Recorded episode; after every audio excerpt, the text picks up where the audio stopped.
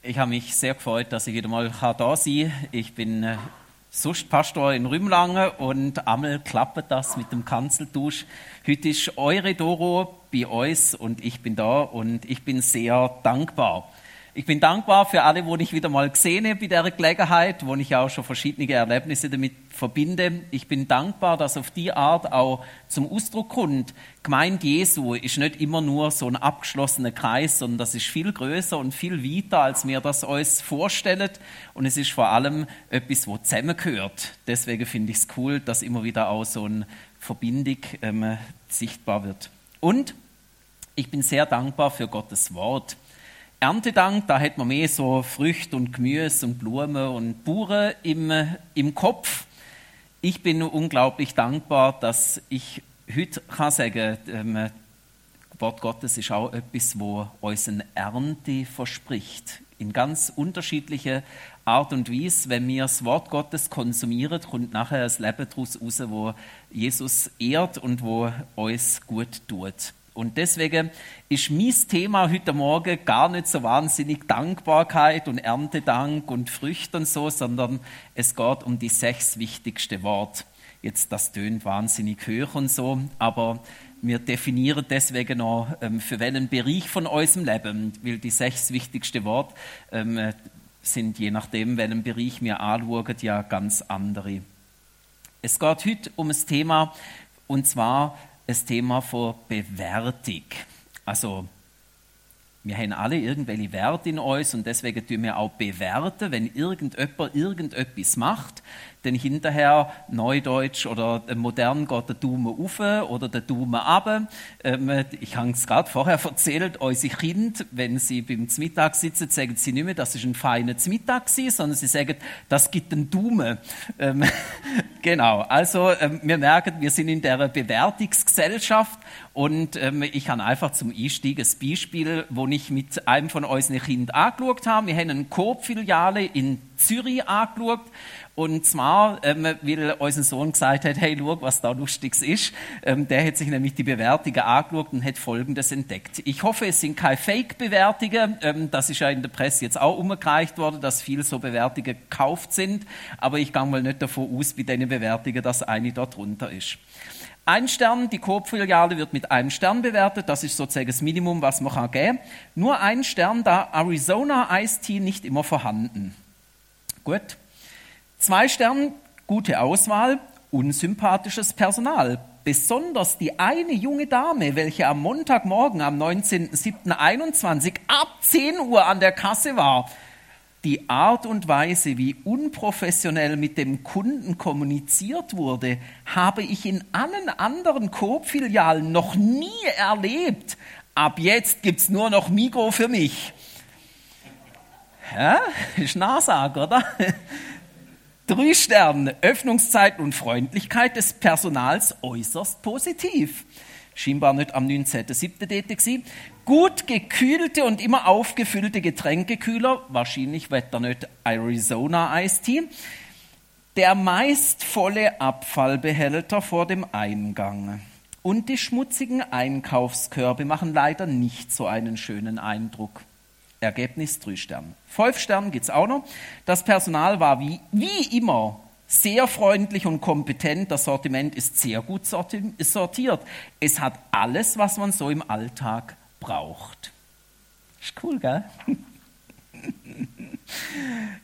Ihr kennt das, oder? Egal welches Produkt man sucht im Internet oder welches, ähm, welche Kille man besucht oder welches sonstige Angebot, es gibt 100 Bewertungen einmal und dann kann man sich dort durchschauen und kann sich irgendwie probieren, einen, Anhaltspunkt zu finden.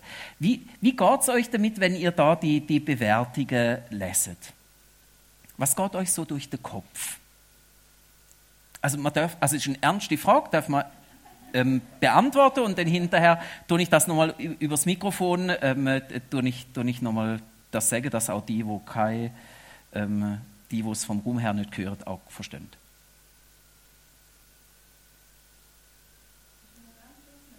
Es ist eine Momentaufnahme, genau. Also man merkt, ähm, jemand hat ähm, am 19.07. dort gepostet, ähm, wenn er jetzt am 20.07. dort gepostet hätte, wäre er vielleicht immer noch Coop-Kunde. Okay.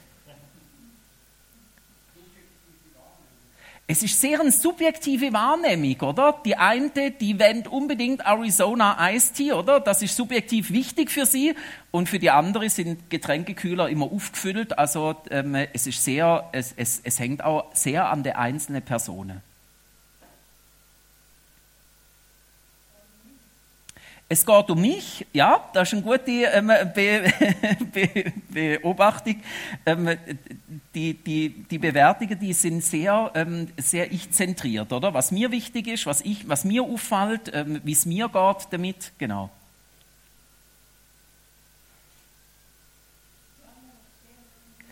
Es ist ein Jammern auf sehr hohem Niveau. He? Ja wenn es eigentlich in der Filiale alles andere hätte, außer Arizona Ice Tea, ist es doch eigentlich noch relativ gut, oder? Sind wir noch gut weggekommen? Also wir merken schon, wenn wir so Bewertungen anschauen und auch wieder bewertet, wie schwierig das ist. Je nachdem, wo wir den Schwerpunkt legen, je nachdem, was uns wichtig ist, je nachdem, wie wir vielleicht auch selber drauf sind heute gibt das ganz eine andere Bewertung aufs Mal. Und wir Menschen sind einfach so, dass wir bewertet. Jede bewertet. Was ich jetzt heute rausgelassen habe, da, da sind ihr schon am Bewerten. Ihr sagt, ah, das tönt spannend oder das ist ein Kabis. Also, oder vielleicht irgendetwas zwischendrin. Und das ist ganz normal so. Und die Bibel fordert uns auch auf, an verschiedenen Stellen fordert uns die Bibel auf, Sachen gut zu bewerten.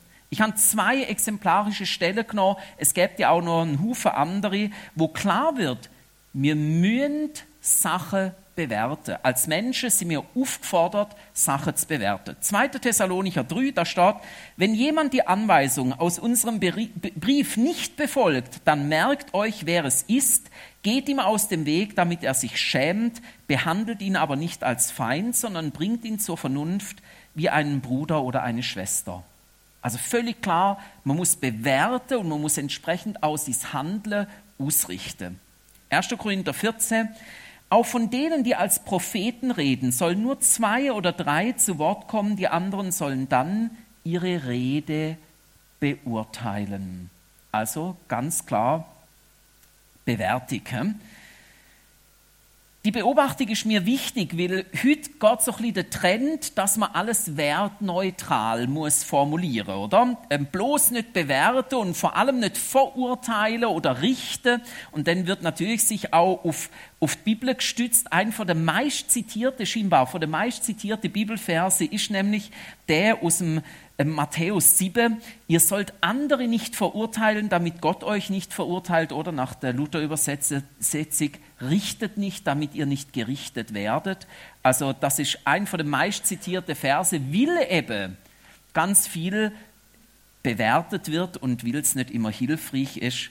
Und deswegen wollte ich euch mit Ihnen in einen, in einen Absatz von der Bibel, und zwar Römer 2 und da ist ganz ein ähnlicher Satz, richtet nicht, damit ihr nicht gerichtet werdet, ähm, steht dort zu finden und dann schauen wir mal miteinander an, was stimmt jetzt. Also sollen wir jetzt bewerten hm? oder lieber doch nicht oder wie, wie gehen wir mit dem Thema um und wie sind wir da unterwegs? Und deswegen lese ich euch, euch und euch einfach mal die Verse vor aus dem Römer 2. Deshalb hast du auch keine Entschuldigung, du Mensch, der sich zum Richter aufspielt. Wenn du jemand anderen verurteilst, sprichst du damit selbst das Urteil über dich. Denn du verurteilst zwar andere, handelst aber genauso. Wir wissen aber, wer so handelt, über den spricht Gott das Urteil, und dieses Urteil entspricht der Wahrheit. Du Mensch, du tust doch genau dasselbe wie die anderen, die du verurteilst. Rechnest du wirklich damit, dem Urteil Gottes entgehen zu können? Oder missachtest du Gottes große Güte, Nachsicht und Geduld? Erkennst du denn nicht, dass Gottes Güte dich dazu bewegen will, dein Leben zu ändern? Du bist starrsinnig und im tiefsten Herzen nicht bereit, dich zu ändern, und so ziehst du dir selbst mehr und mehr Gottes Zorn zu bis zum Tag des Zorns, dem Tag, an dem Gott sich als gerechter Richter offenbart. Ich habe es schon gesagt, auch Jesus sagt in Matthäus 7, das Wort richtet nicht, damit ihr nicht gerichtet werdet, oder neuere Überträgung, ihr sollt andere nicht verurteilen, damit Gott euch nicht verurteilt. Und jetzt ist schon so ein bisschen die Frage für mich in der Beurteilung von den verschiedenen Verse, was mache ich jetzt damit? Also was soll ich jetzt daraus rausnehmen? Soll ich jetzt das eine oder das andere oder was ist jetzt genau, was wird eigentlich die Bibel sagen? Und das Erste, was mir aufgefallen ist beim Römer 2, der ganze Abschnitt lebt davon, dass Gott eigentlich sagt, schau bei dir an. Schau ganz genau bei dir an. Und das ist einmal schwierig, oder? Bei sich selber herschauen ist relativ schwierig. Wir machen nämlich meistens lieber etwas anderes. Wir schauen lieber gern bei den anderen her. Ist nämlich einfacher. Und deswegen ist, glaube der Römer 2 Abschnitt so klar in dem Punkt, schau erstmal bei dir an, bei dir selber. Wir haben in unserer Gemeinde in der Kreshona Rümlang ein Forum gehabt. Das heißt, man kommt so zusammen und dann berät man über verschiedene Sachen, ähm, von der Gemeinde ähm, bereden wir miteinander. Und dort ist ähm, auch das Thema, Alex Flor, also der Pastor, dort das Thema gewesen. Und dann hat eine Frau gesagt, so stellvertretend für Spari, ich könnte dem Alex schon vertrauen, wenn ich mal wüsste, was der eigentlich macht.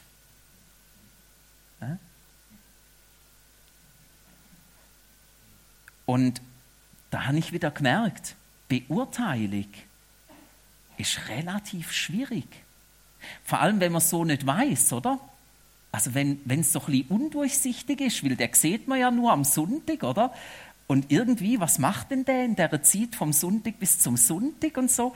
Ähm, ich habe der Frau das können eine Art nachvollziehen, also ich kann das sehr gut können nachvollziehen. Und auf der anderen Seite bin ich mega froh gewesen, dass ich nicht von der Beurteilung abhängig bin, wo andere über mich haben. Das ist zwar eine Art des Alarmzeichen, oder? Wenn Leute sagen, ja, ich weiß gar nicht, was der schafft, oder? Aber auf der anderen Seite bin ich so froh, dass schlussendlich nicht die Frau und ihre Beurteilung über mir wichtig ist, sondern dass es eben Gottes Urteil ist, wo, wo über mir zählt. Vers 2 im Römer 2, da heißt es, und Gottes Urteil entspricht der Wahrheit. Und da merken wir etwas von dem, was uns eben einmal fehlt. Uns fehlt nämlich die richtige Fakten, oder? Mir ist ja logisch, sieht die Frau nicht, was ich mache zwischen den zwei Sündig, weil äh, sie, sie, kann ja nicht bei mir nebendran im Büro hocken oder in den Psyche mitgehen oder bei dieser Seelsorge dabei sitzen. Das ist ja gar nicht möglich. Es ist nicht möglich, oder? Und deswegen ist es so gut, dass nicht nachher das Urteil von Menschen über uns gilt. Auch wenn alle sagen, ja, der hat und so. Es ist gut, dass nachher Gottes Urteil zählt über uns. Wenn man Polizeiberichte liest und Zeugen, also wenn, wenn dort Züge vernommen werden, dann merkt man, Eben, die Beurteilung ist sehr subjektiv, je nachdem, ob jemand das Auto gefahren ist oder ob jemand über den Haufen gefahren ist. Die haben etwas ganz anderes erlebt aufs Mal. Kann man sich vorstellen, gell? Und, und deswegen ist gut, dass hinterher nicht irgendwie die Beurteilung von irgendeinem zählt, sondern von Gott, wo sogar bis ins tiefste Herz hinein kann. Weil für uns Menschen gilt, glaube ich, ähm, was für mich auch gilt, ähm, wir, wir sind nicht so wahnsinnig gut beim selber anschauen, was unser, was unser Teil ist am Problem. Wir machen das lieber so wie der Adam. Der Adam, wie er aufmerksam gemacht worden ist auf seine Sünde, hat gesagt, ja, das bin ich ja gar nicht gewesen, das ist ja ist meine Frau gewesen, oder? Und Eva, wie sie aufmerksam worden ist, auf ihre Sünde oder aufmerksam gemacht worden ist, hat sie gesagt, Nein, das, das bin ich ja gar nicht gewesen, oder? Ähm, ist die Schlange gewesen. Das nennt man Schuldverschiebung. Das kenne ich seit dem Sandkasten. Ich habe im Fall nicht angefangen, Mami. Das war meine Schwester, oder? Hm. So, in den letzten Tagen einmal ähm, habe ich gesagt, ja, das ist, weil ich so im Stress bin, oder? Ähm, das ist auch Schuldverschiebung. Man schiebt es auf den Stress, oder? Oder, ja, du hast mich ja provoziert, oder? Man schiebt es auf den anderen, oder? Ähm, weil das kann ja nicht sein, dass man selber schuld ist. Oder dass man selber einen Anteil an der Schuld hat. Ich glaube, wir Menschen sind sehr gut drin, einfach das Zeug wegzudrucken. Das Zweite, wo man auch gern macht, ist Selbstgerechtigkeit. Denn das Spiel geht so, ja, aber so schlecht wie der bin ich noch lange nicht ich stehe ja noch relativ gut da, oder? Also das, was der gemacht hat, das habe ich also nicht gemacht. Also was willst du mir? He? Das ist Selbstgerechtigkeit. Wenn man den Eindruck hat, wir sind eigentlich doch gut genug. So. Und wir Pastoren sind ja sowieso gut genug, oder? Ich meine, wir haben sogar einen heiligen Dienst und so, also das ist ja klar.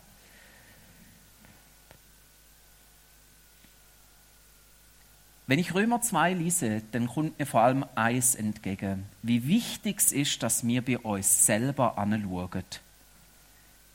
Richt, eben, ah, sorry, noch da unten der Vers. Du Mensch, du tust doch genau dasselbe wie die anderen, die du verurteilst. Du Mensch, du tust doch genau dasselbe wie die anderen, die du verurteilst. Wir sind in den letzten Tagen ähm, ein bisschen bei meinen, bei meinen Eltern die gewesen. Und ich habe mich können richtig ärgern über gewisse Sachen, wo meine Eltern so machen. Und im Gespräch mit meinem Kind ähm, ist dann herausgekommen, für meine Kinder bin ich gar nicht so viel anders, wie mein Vater für mich ist. Erstaunlicherweise. Und ich habe einmal mehr müssen sagen, der Römer 2 hat extrem recht du Mensch, du tust doch genau dasselbe wie die anderen, die du verurteilst. Mir kommt das immer dann in den Sinn, wenn ich Sachen mache, wo mich bei anderen extrem nerven. Meistens nervt mich eben genau die Sache an der anderen, wo ich selber eine Schwäche habe. Nur bei der anderen ist es viel leichter zu entdecken. Kleines Beispiel, vor ein paar Wochen habe ich mit jemandem über jemanden geredet und habe gesagt, gell, und das Schlimmste daran ist, dass die Person hinten umredet. Hä? Und schon passiert's, oder? Und das ist genau das. Es ist so viel schwieriger, bei sich selber anzuschauen, als bei anderen die Fehler, die Sünde und alles, was sie falsch machen, zu erkennen. Und doch mahnt mich der Text. Er sagt nämlich, rechnest du wirklich damit, dem Urteil Gottes entgehen zu können? Und das ist eine Art eine rhetorische Frage, weil es ist schon klar, wir können dem Urteil nicht entgehen. Weil Gott hasst Sünd. Gott hasst Sünd. Warum? Weil Sünd immer Gemeinschaft zerstört. Und Gott liebt nichts mehr, als dass Gemeinschaft entsteht und Gemeinschaft beibehalten wird. Deswegen überall, wo Gemeinschaft zerstört wird, ist klar, ist irgendein Sünd dahinter. Und Gott hasst Sünd und deswegen hat er nichts Lieberes, als dass Leute merken, hey, irgendwo bin ich schuldig geworden. Irgendetwas ist nicht gut gelaufen. Irgendwo habe ich dazu beitragen, dass Beziehung kaputt geht.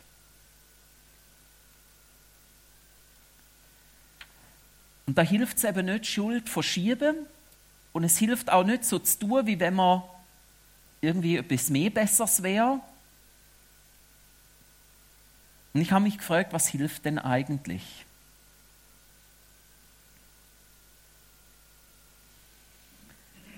Es hilft, dass mir eingestöhnt, auch ich. Auch ich. Und das ist deswegen habe ich die Überschrift gewählt, wichtig, dass wir Selbsterkenntnis haben.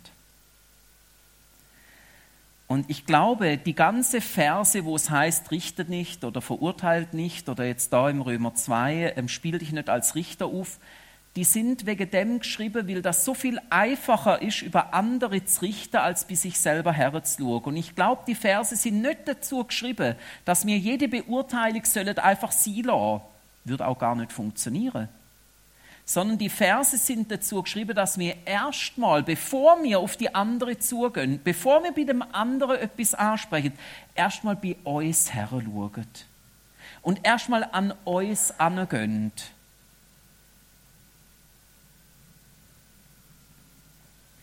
Und das Zweite ist auch wichtig, dass wir die Liebe Gottes vor Augen haben. Weil wenn uns Schuld und Sünd bewusst werdet, ist das nicht einfach easy. Das ist nicht einfach schön, sondern das ist schmerzhaft. Wie wir meistens eben von uns viel besser denken, als Gottes wahres Urteil über uns ist. Und deswegen scheuen wir uns ja auch davor. Deswegen sind wir gar nicht so parat dafür, dass wir sagen, ja, ist ja klar, ich bin auch, ich bin auch ein von denen. Ich habe auch Schuld auf mich geladen. Und ich habe das benamsen, nicht einfach nur theoretisch, sondern ich kann das wirklich beim Namen nennen.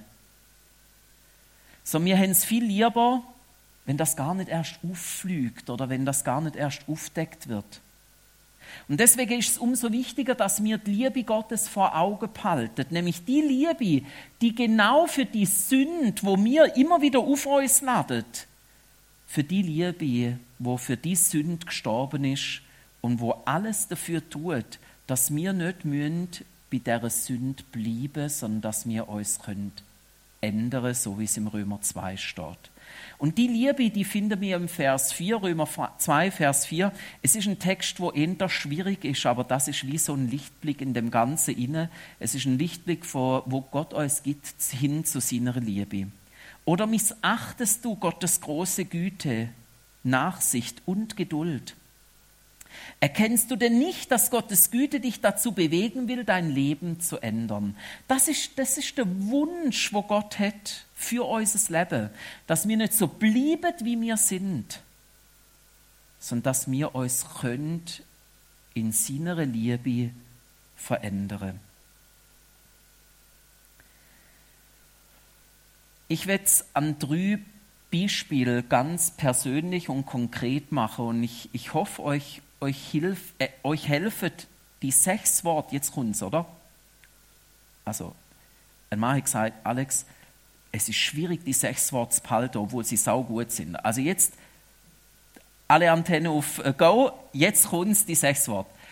Sündiger als geglaubt, geliebter als gehofft. Das sind die sechs Worte. Und ich erkläre euch jetzt an drei Beispielen aus meinem Leben, wie mir die sechs Worte helfen, im Umgang im Miteinander, bei Beurteilung. Erstes Beispiel.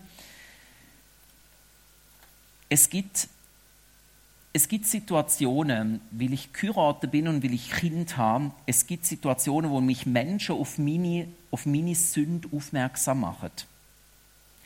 Das passiert fast alle Woche und das passiert zum Teil täglich mehrfach. Ein gutes Beispiel ist kein Handy am Tisch wir haben so eine Regel bei uns. Wir haben verschiedene Familienregeln und wir, wir haben die miteinander vereinbart, also alle miteinander. Und wir haben gesagt, es ist gut, wenn wir sozusagen am Tisch das Handy auf die Seite legen, weil es ist erstaunlich. Es kommen mehr Gespräche zustande, wenn jeder sein Handy auf die Seite legt. Also bei uns ist das so.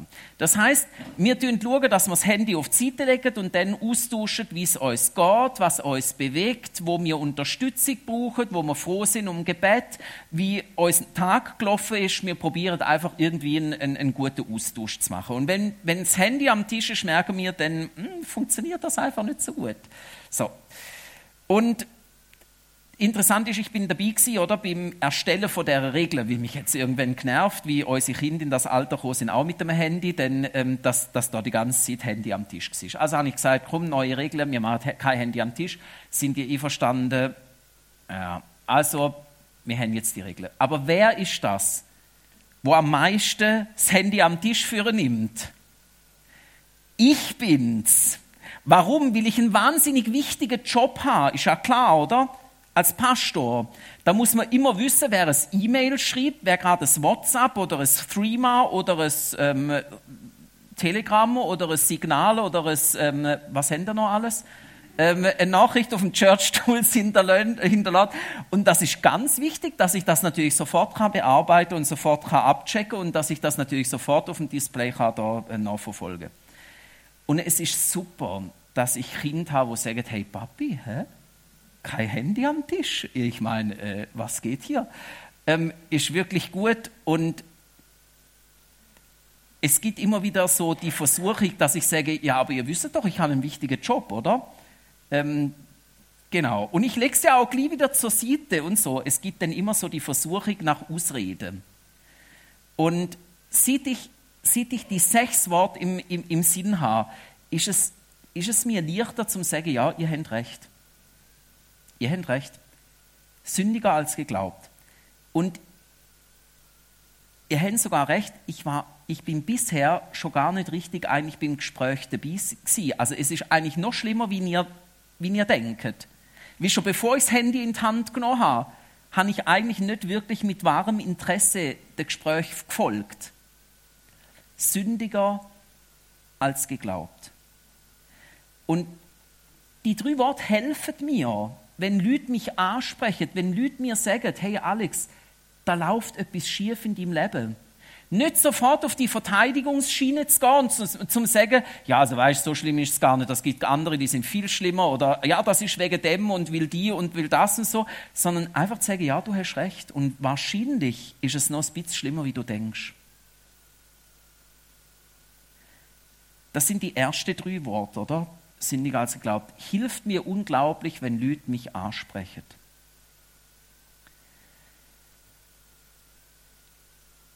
Die anderen drei Worte, die helfen mir mehr, wenn ich Leute anspreche. Und als Pastor habe ich brutal gute Möglichkeiten auf das. Weil mir kommt natürlich einiges zu Ohren, oder? Was die anderen so machen, oder? Als Pastor kommt man das dann einmal mit über.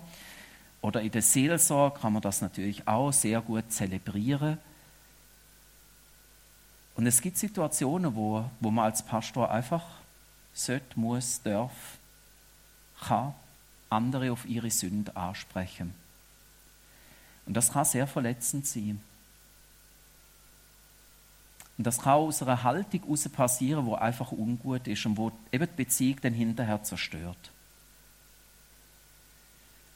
Und deshalb habe ich gemerkt, wie wichtig das ist, dass ich nicht nur die ersten drei Worte kenne, sondern auch noch die andere. Geliebter als gehofft. Wie wenn man mit Leuten über ihre Sünde redet, dann ist das immer unangenehm. Das ist nie schön. Das ist auch immer irgendwie peinlich und das ist irgendwie auch, auch schwierig und, und, und so. Äh, ich weiß nicht, ob ihr euch das könnt vorstellen. Auf jeden Fall, ich merke, da ist es unglaublich wichtig, dass ich die zweite Wort kenne und dass ich das dann auch betone in diesem Gespräch. Schau, ich will, dass unsere Beziehung gleich gut läuft. Ich will, dass wir weiterhin Jesus vertrauen und ihm nachfolgen. Ich hoffe, dass du merkst, dass du geliebter bist, als du das überhaupt dir kannst vorstellen.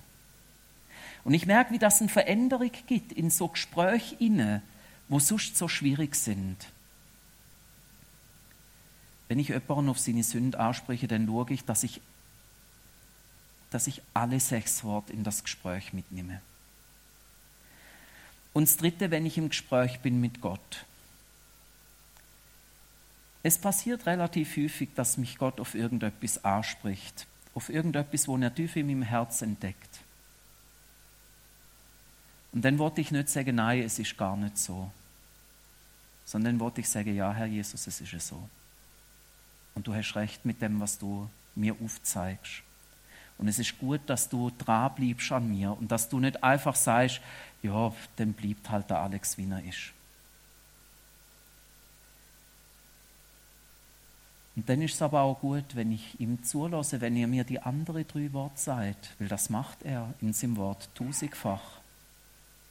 Dass er mir sagt, schau Alex, ich mache das nicht, um dich an die Wand zu nageln, dich zu verdammen oder zu verurteilen oder um unsere Beziehung zu zerstören, sondern im Gegenteil, ich mache das, weil du nach wie vor geliebter bist, als du eigentlich hoffst, als du dir das eigentlich kannst vorstellen.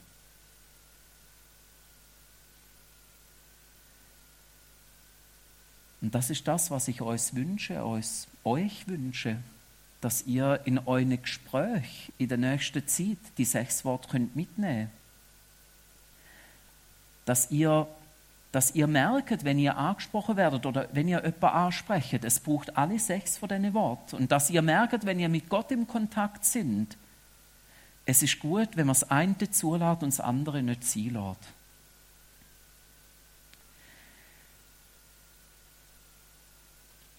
Ich würde gerne abschließen mit, mit einer Frage.